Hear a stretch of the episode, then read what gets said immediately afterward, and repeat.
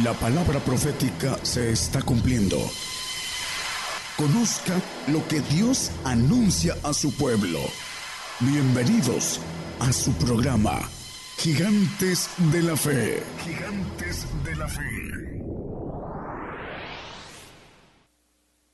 Dios bendiga, hermanos, a, a todos los que nos escuchan a través de las radios, de las televisoras nos ven eh, por los canales eh, FM o también eh, a través de Facebook y hay algunos que por YouTube también nos ven.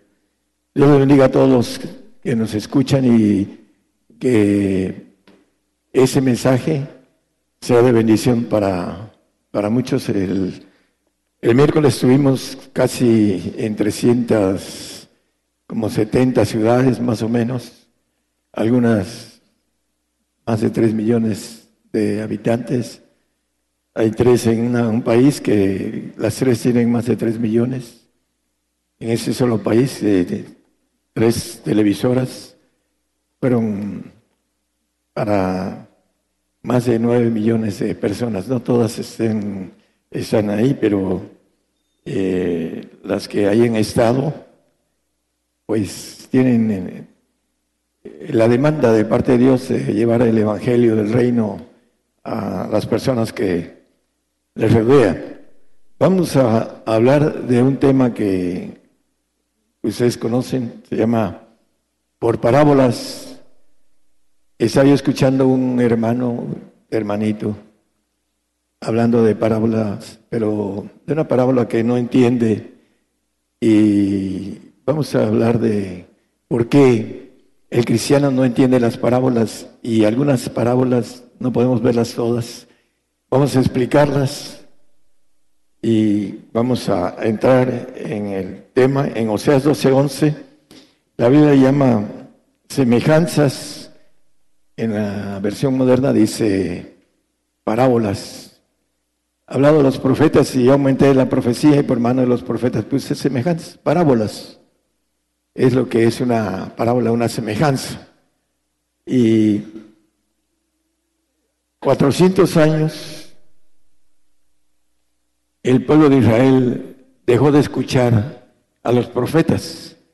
Ya ah, estaba desechado el pueblo de Israel.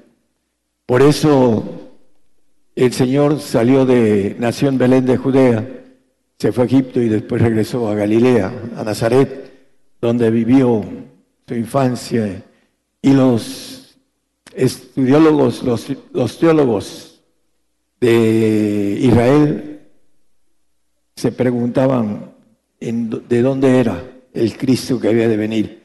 400 años, dice la palabra que ellos no entendían las escrituras, y lo vamos a leer, que ellos no entendían las escrituras, porque tenían los ojos vendados y los oídos sordos porque el Señor se los había puesto, porque fue un pueblo rebelde.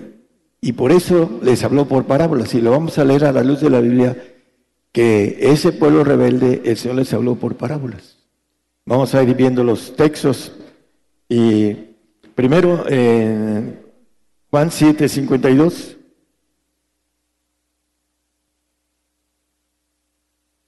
Entre ellos con Respondieronle, respondieron y, y dijéronle, ¿eres tú también Galileo?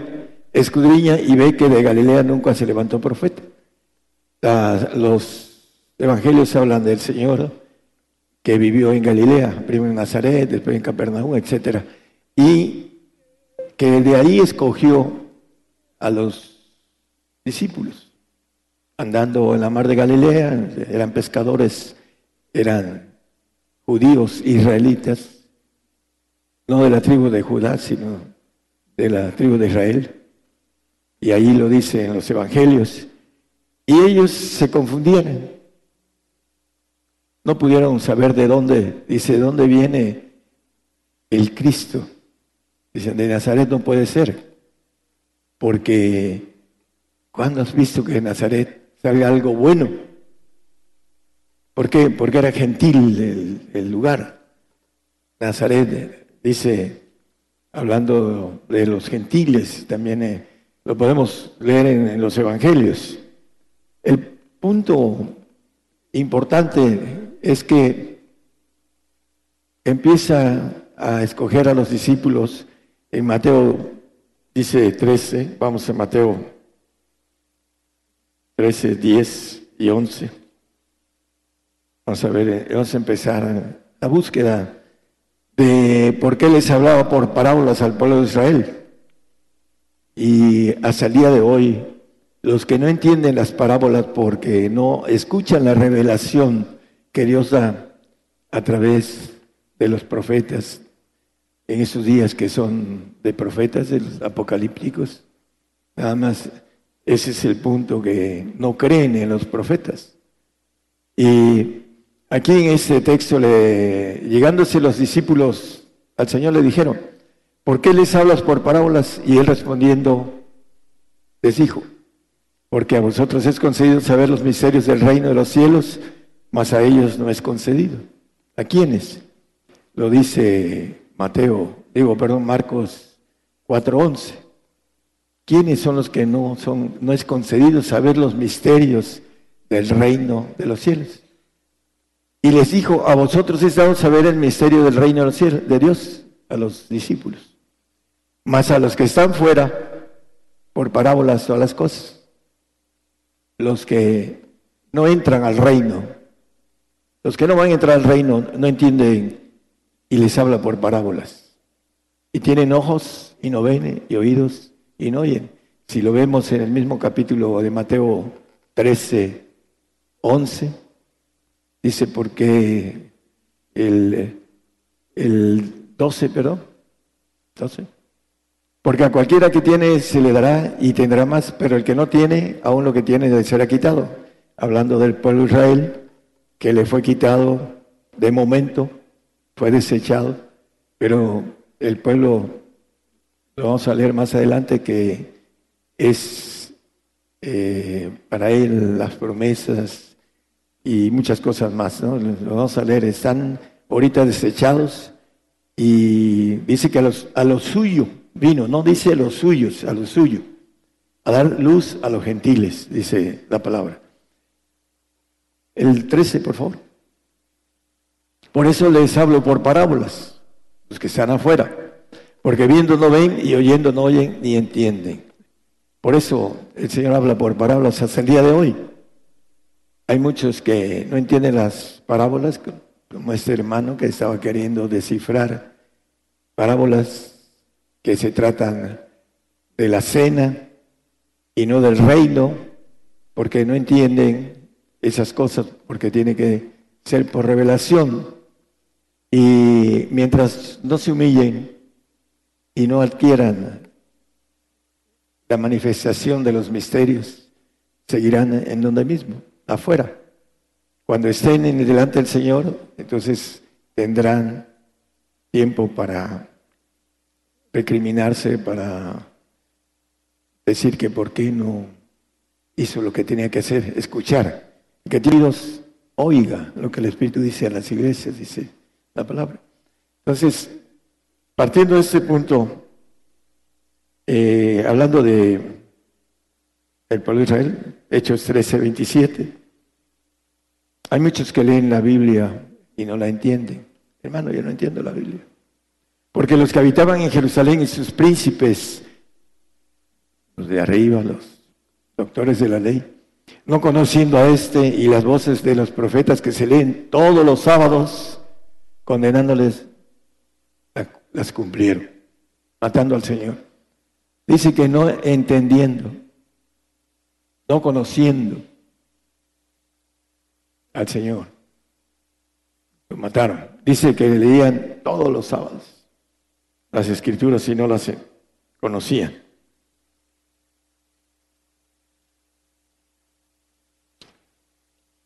Ezequiel 24:3.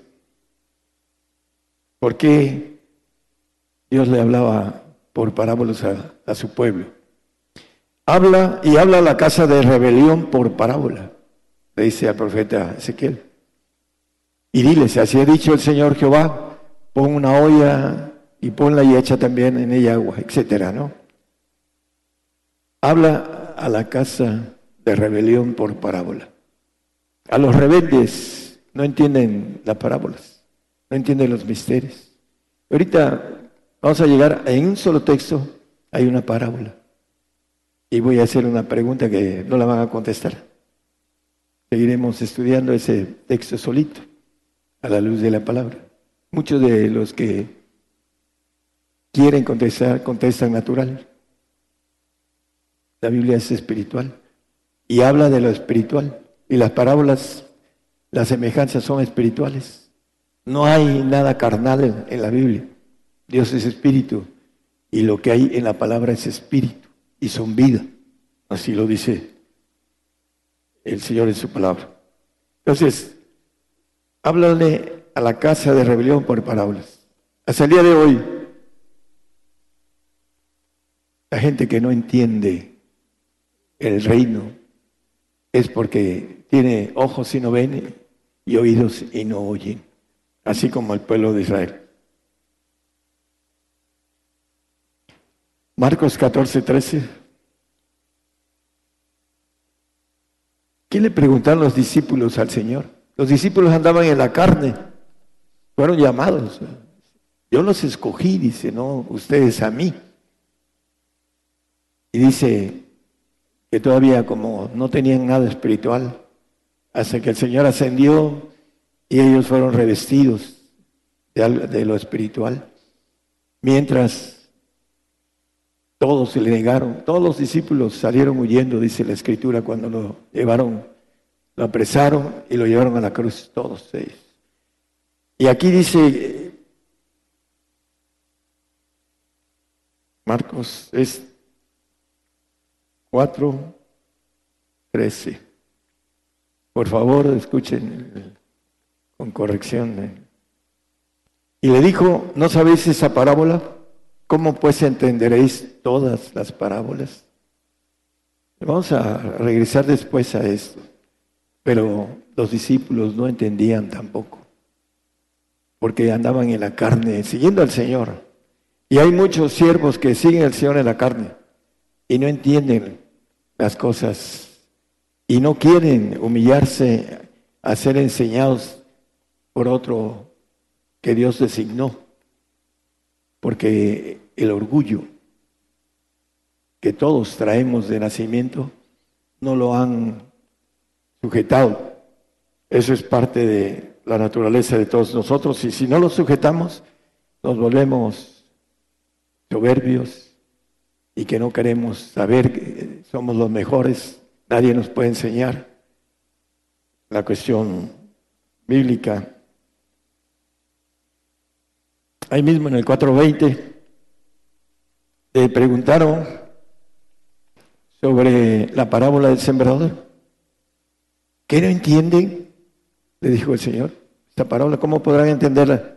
Las demás que son algunas más difíciles, la palabra del sembrador, algo muy simple. Empieza a hablar de la que cae en el camino que se la lleva, la levanta el diablo, cae fuera de nuestro espíritu. Porque la palabra es como espada de dos filos, que parte el alma y el espíritu. Y algunos caen afuera la, la semilla. Y viene el diablo y se la lleva. La archiva en, el, en la parte donde se olvida, el archivo muerto que traemos. Como no procuramos y no refrescamos la memoria de estar leyendo la Biblia día y noche, como dice el salmista bienaventurado, se olvida y se pierde en el archivo muerto. Esa es la que cae en el camino. Hay otra que cae en piedra.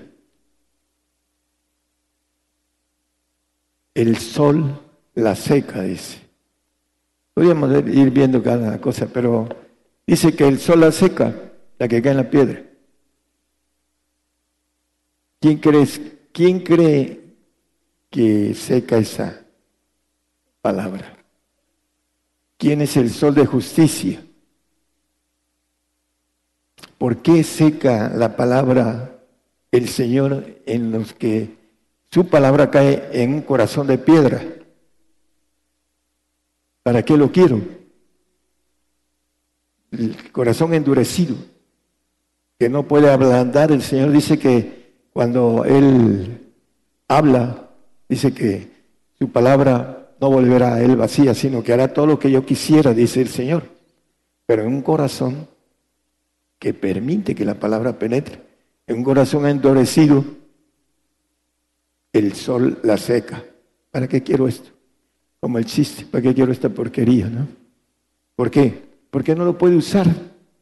Por eso el sol de lo natural, la semejanza, el sol de justicia que es Cristo. El mismo Señor. Primero es el diablo que se lleva la palabra y después el Señor, este corazón endurecido de piedra, no lo quiero. Eso es lo que nos dice la otra parte. Después, cuando caen espinas que la ahogan los quehaceres de la vida, aquellos que quieren vivir la vida en estos tiempos, que es muy corta, y que su mente natural no puede hacer una relación inteligente de que la vida que vale la pena vivir es la eterna, y quieren vivir el tiempo pequeño como vapor de humo, dice, es la vida del hombre, dice el salmista. Así es la que cae en espinas que ahogan los afanes de esta vida. Y los que cayeron en buena tierra, Marcos 4:20,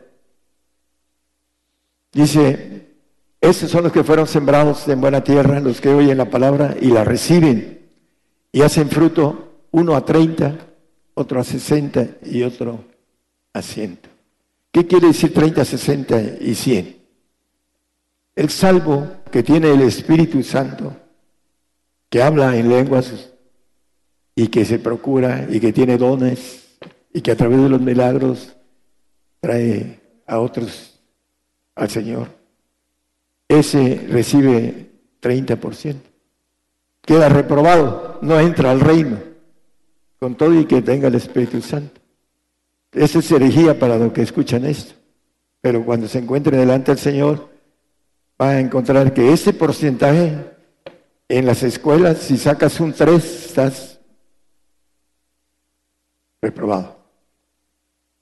Pero otro a 60, el panzazo, el santo, el que va al reino, el que tiene el espíritu del Señor, ese tiene el 60% y da fruto. Y va al reino y está probado de panzazo. Eso es lo que nos quiere decir la semejanza, la parábola. Y el otro a es aquel que alcanza a ser hijo de Dios, el que tiene la perfección, el que tiene el ciento por ciento, el que ganó y que le dieron un 10 de calificación en, en la universidad. Así es el que alcanza la perfección, el ciento por ciento. Es lo que cae en tierra en buena tierra. Hay unos que son reprobados y hay otros que aprueban de panzazo y otros que alcanzan la plenitud de Dios a través de la consagración. Marcos 4:34 dice que sin parábolas no les hablaba, sin parábolas. Estaba desechado el pueblo de Israel. No sea que estas parábolas que eran para el pueblo de Israel, el pueblo gentil tampoco las entienda, porque no tengan ojos para ver ni oídos para oír. Dice en el 13, 12, 13 de Mateo y 14 y 15, dice, ¿por qué les hablas por parábolas? Bueno, vamos a Mateo porque viendo no ven y oyendo no oyen ni entiendan. 14, por favor. De manera que se cumple en ellos la profecía de Isaías que dice, de oído oiréis y no entenderéis, y viendo veréis y no miraréis. 15, por favor. Porque el corazón de ese pueblo está engrosado y de los oídos oyen pesadamente y de sus ojos guiñan para que no vean de los ojos y oigan de los oídos y del corazón entiendan y se conviertan y yo los sane. Decía un pastor en una iglesia que lo estaba escuchando. No, es que se equivocó el que tradujo esto, dice. ¿Cómo se puede equivocar, no? Así decía, porque no entendía. ¿Cómo es posible que Dios no quiera que se conviertan? Bueno, cuando alguien está desechado, está desechado. En el caso del pueblo de Israel, todavía hay una oportunidad para, para él. Nosotros debemos de cuidarnos, que el Señor nos deseche, que no podamos entender la conversión. Hay muchos que no entienden la conversión aquí. Lean Malaquías acerca del diezmo. Dice que se conviertan, que vuelvan, vuelvan a mí, dice. Es el mínimo para el, el seis, para aquellos que quieran entrar al reino, tener vida eterna. No hay intereses más que de llevar al reino a todos ustedes y a los que nos escuchan, que muchos entren. ¿Por qué? Porque es el principal motivo de amor de Dios que hay en uno. Es un celo. Celo. Aquel que dice que uno tiene otros intereses. Hay mucha gente que tiene intereses. ustedes lo van a saber cuando estemos con el Señor acerca de todo esto. Para aquellos que siempre andan hablando y murmurando. Lucas 15, vamos a ver la parábola del hijo pródigo rápidamente. No entienden esa parábola los hermanos en Cristo.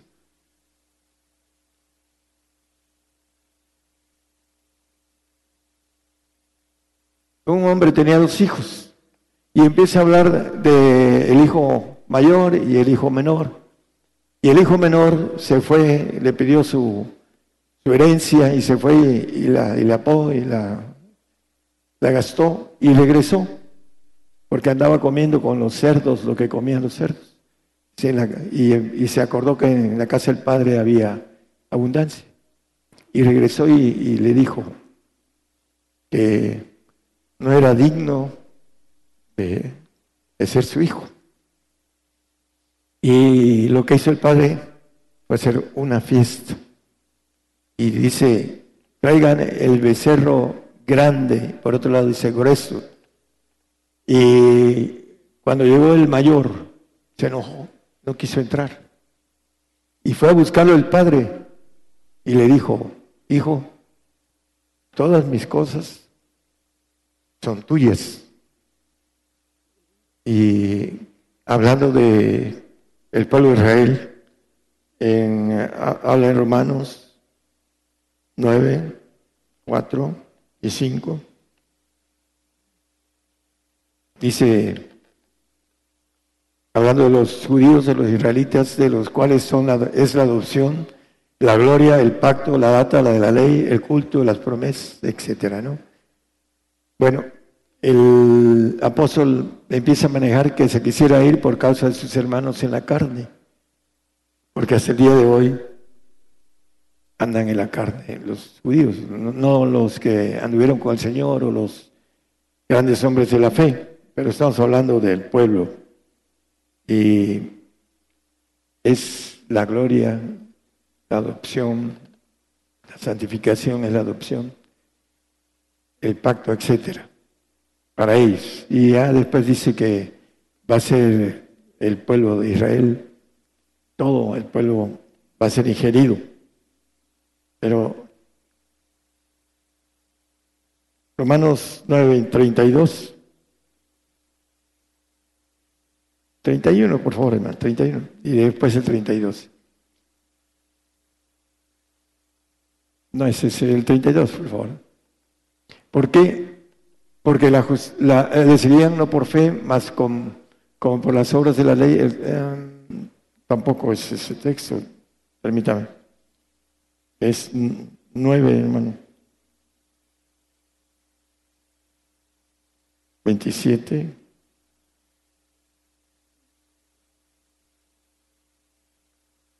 Ah, también Isaías clama tocante a Israel, si fuese el número de los hijos de Israel como la arena del mar, las reliquias serán salvas.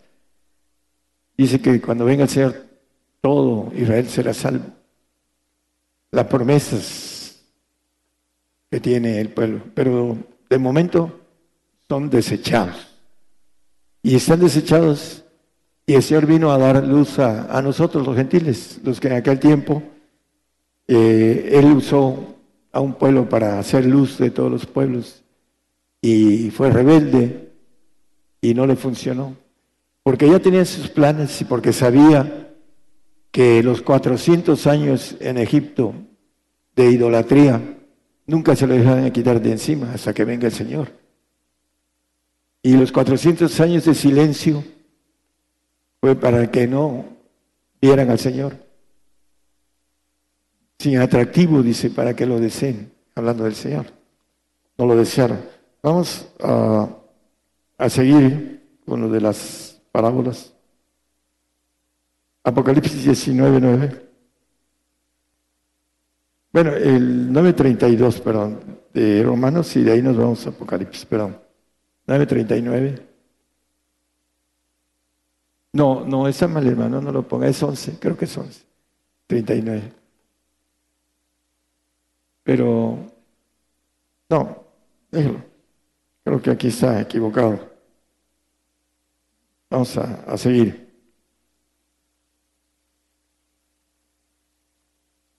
En eh, Mateo 25, después vamos a la cena. Esta cena es Marcos 11, perdón, perdón, perdón, es que se me... Mateo 25, 1, 5, el 1 al 5, pero no vamos a leer los dos. Dice que el reino de los cielos es semejante a diez vírgenes. Y empieza a hablar que tomaron sus lámparas y salieron a recibir al esposo. Hay cinco prudentes y cinco fatuas. Dice, las cinco de ellas eran prudentes y las cinco fatuas. Y empieza la parábola a manifestar algo importante que no lo ven los teólogos y sobre todo los que estudian exégesis. No ven eh, en el, en el versículo, creo que es el 5, todas, todas se durmieron y tardándose el esposo, cabecearon todas y se durmieron. Así como algunos este, se duermen en el Señor. No estoy hablando del sueño natural. Hay muchos que se están empezando a dormir en el Señor. Todas se durmieron. Y dice el 6, y a la medianoche fue oído un clamor, y aquí el esposo viene, salida a recibirle. Y el, vamos hasta el, creo que el 10, hermano.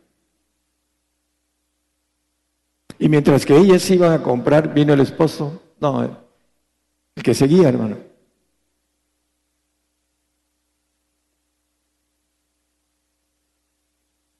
Se levantaron y aderezaron sus lámparas.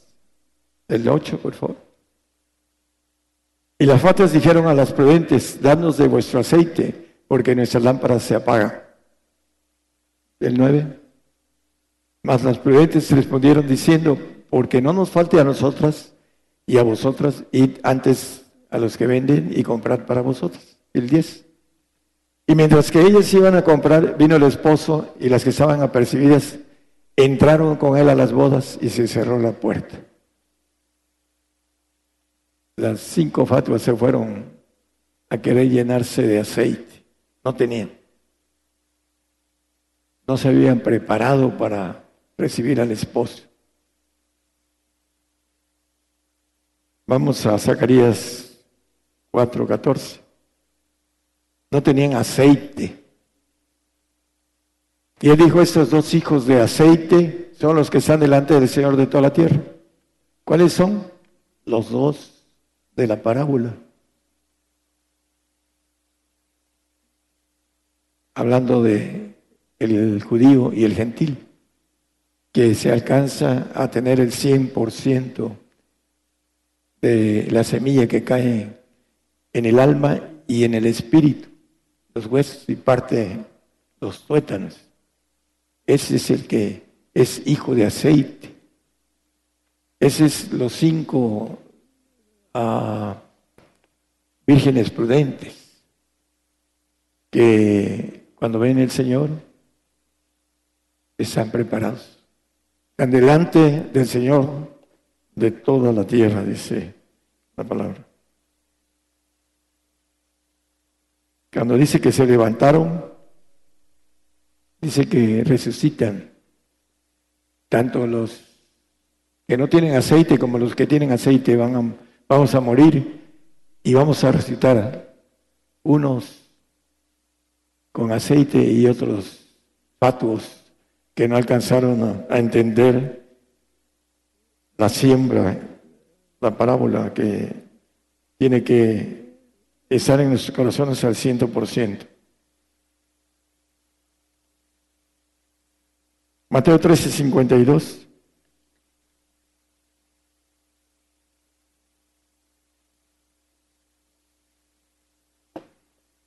Y él les dijo, por eso todo,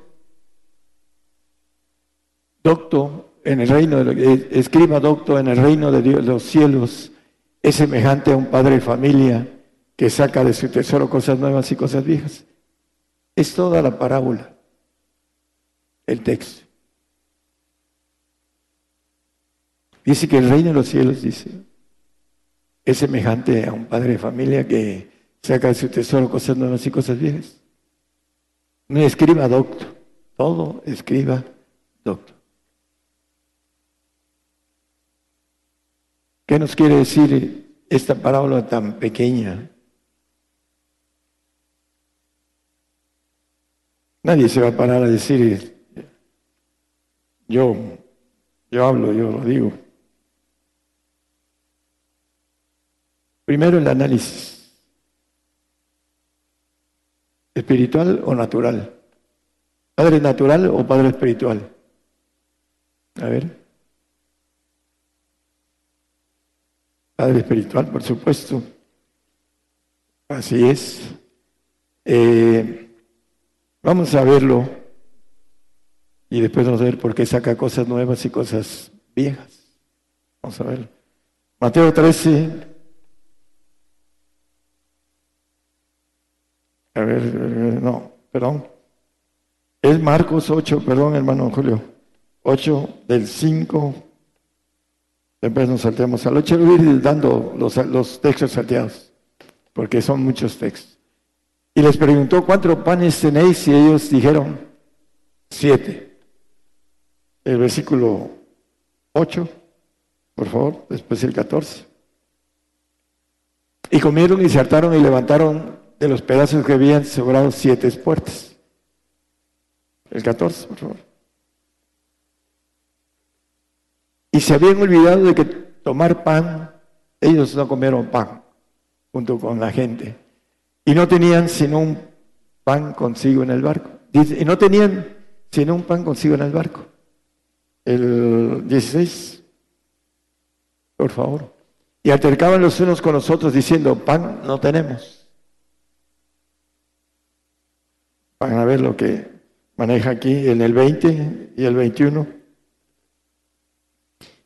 Les pregunta un poquito, si quiere vamos al del 16, un poquito 17 para que sea más fácil, ¿no? Y altercaban el 17, por favor. Y como Jesús lo entendió, les dice, ¿qué altercáis? ¿Por qué no tenéis pan? ¿No consideráis ni entendéis? ¿Aún tenéis endurecido vuestro corazón? El 18, por favor.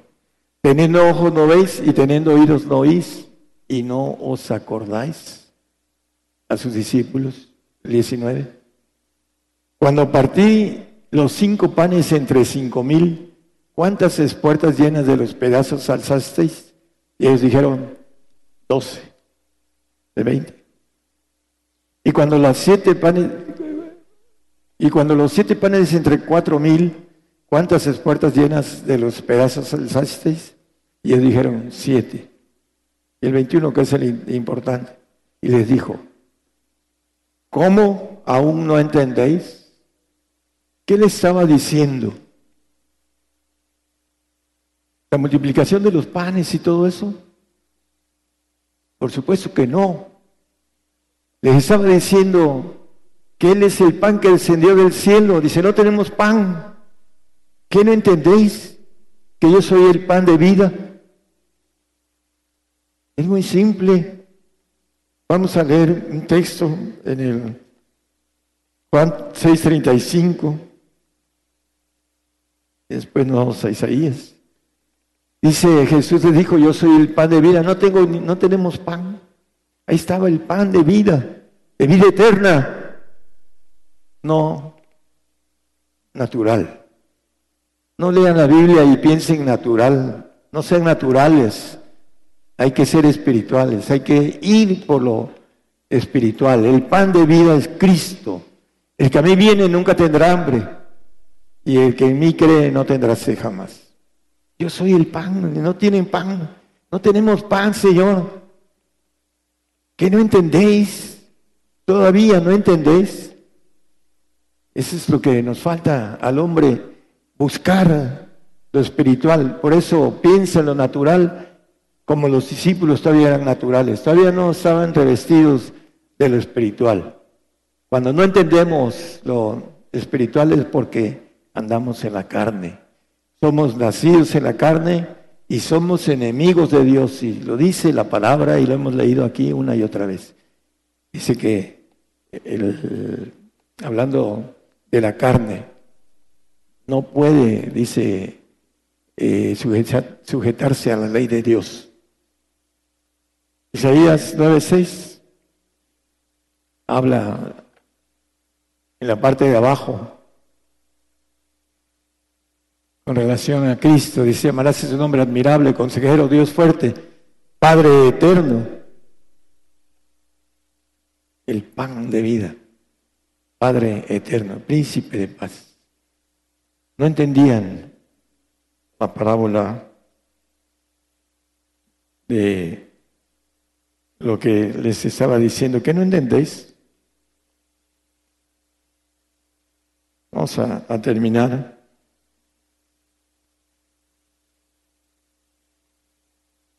Estos dos hijos, el judío y el gentil, uno, el más chico, se le hace la fiesta.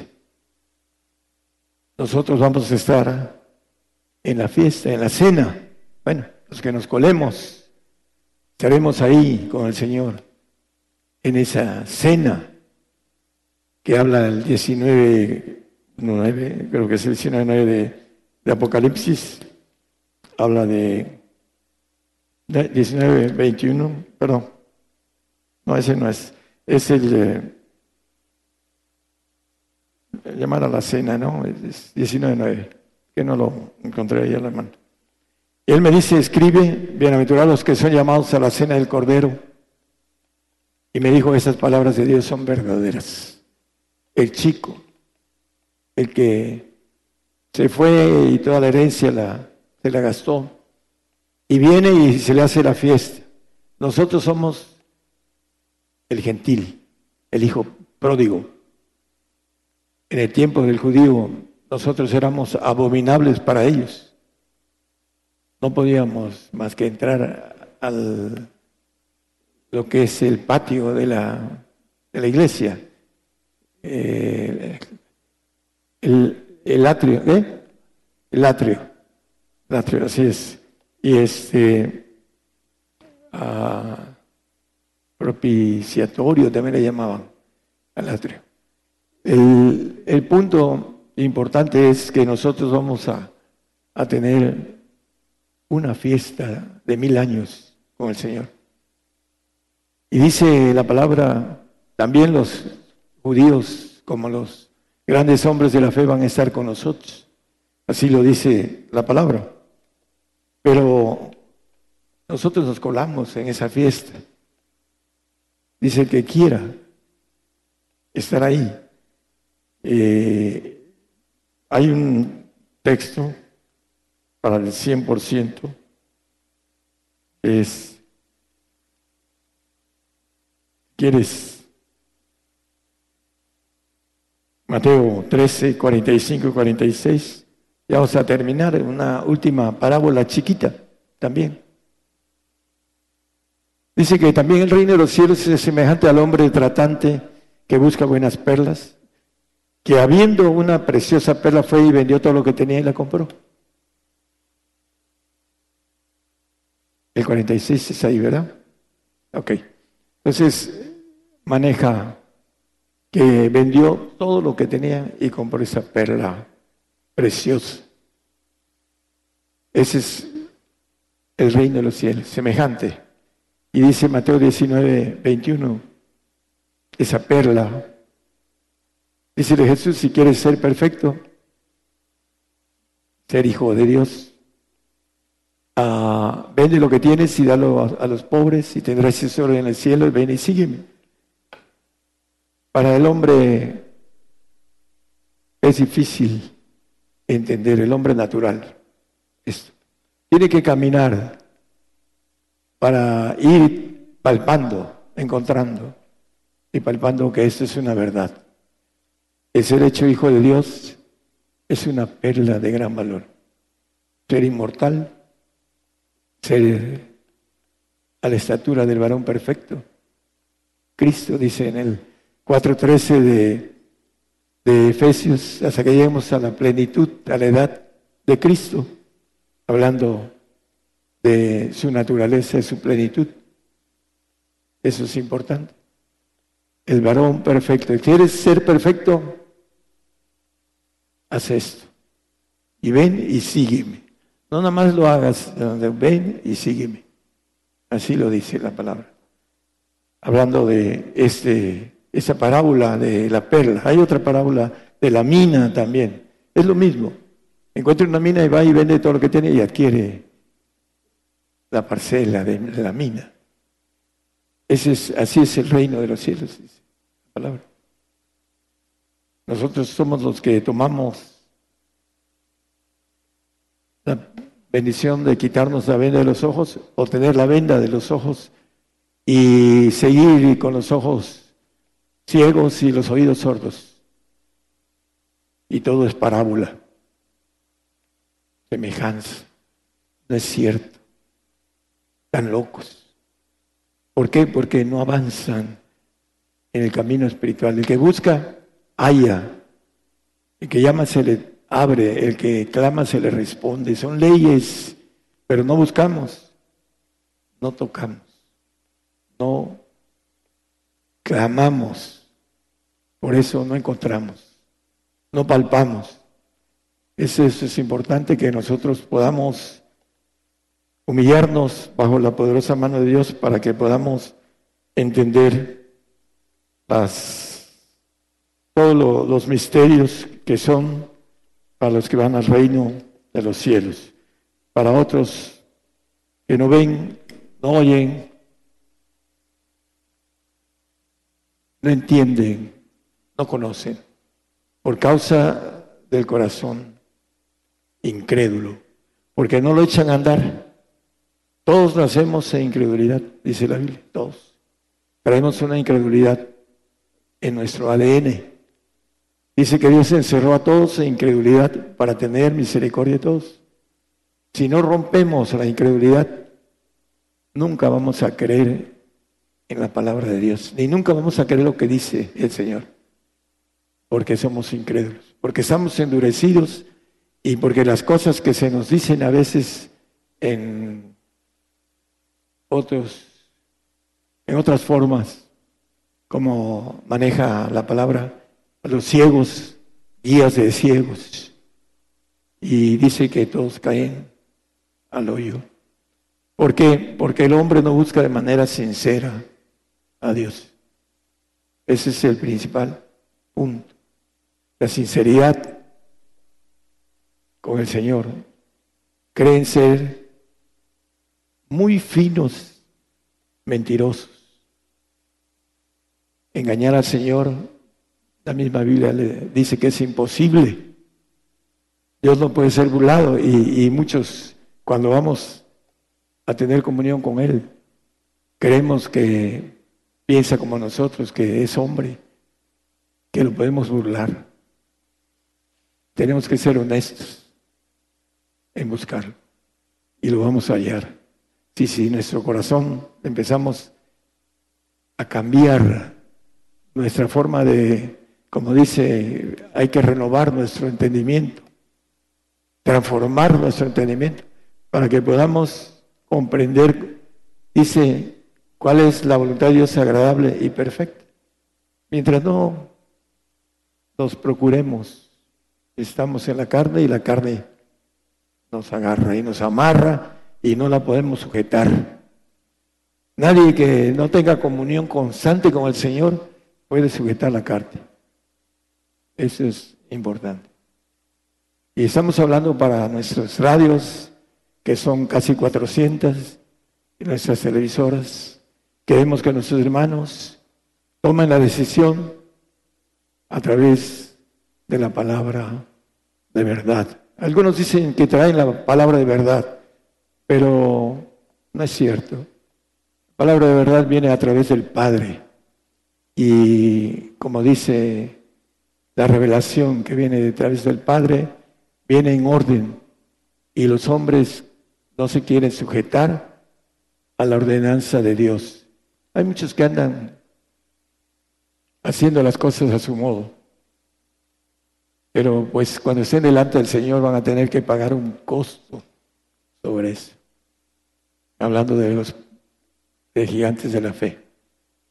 Esperemos que el Señor los bendiga y que esta parte de las parábolas, porque no son, faltan muchas, eh, sea de bendición para todos los oyentes. Que el Señor les bendiga a todos, hermanos. Y gracias. Por el día de hoy hemos conocido más de la palabra profética más permanente que alumbra como una antorcha en un lugar oscuro hasta que el día esclarezca y el lucero de la mañana salga en vuestros corazones. Esta ha sido una producción especial de Gigantes de la Fe.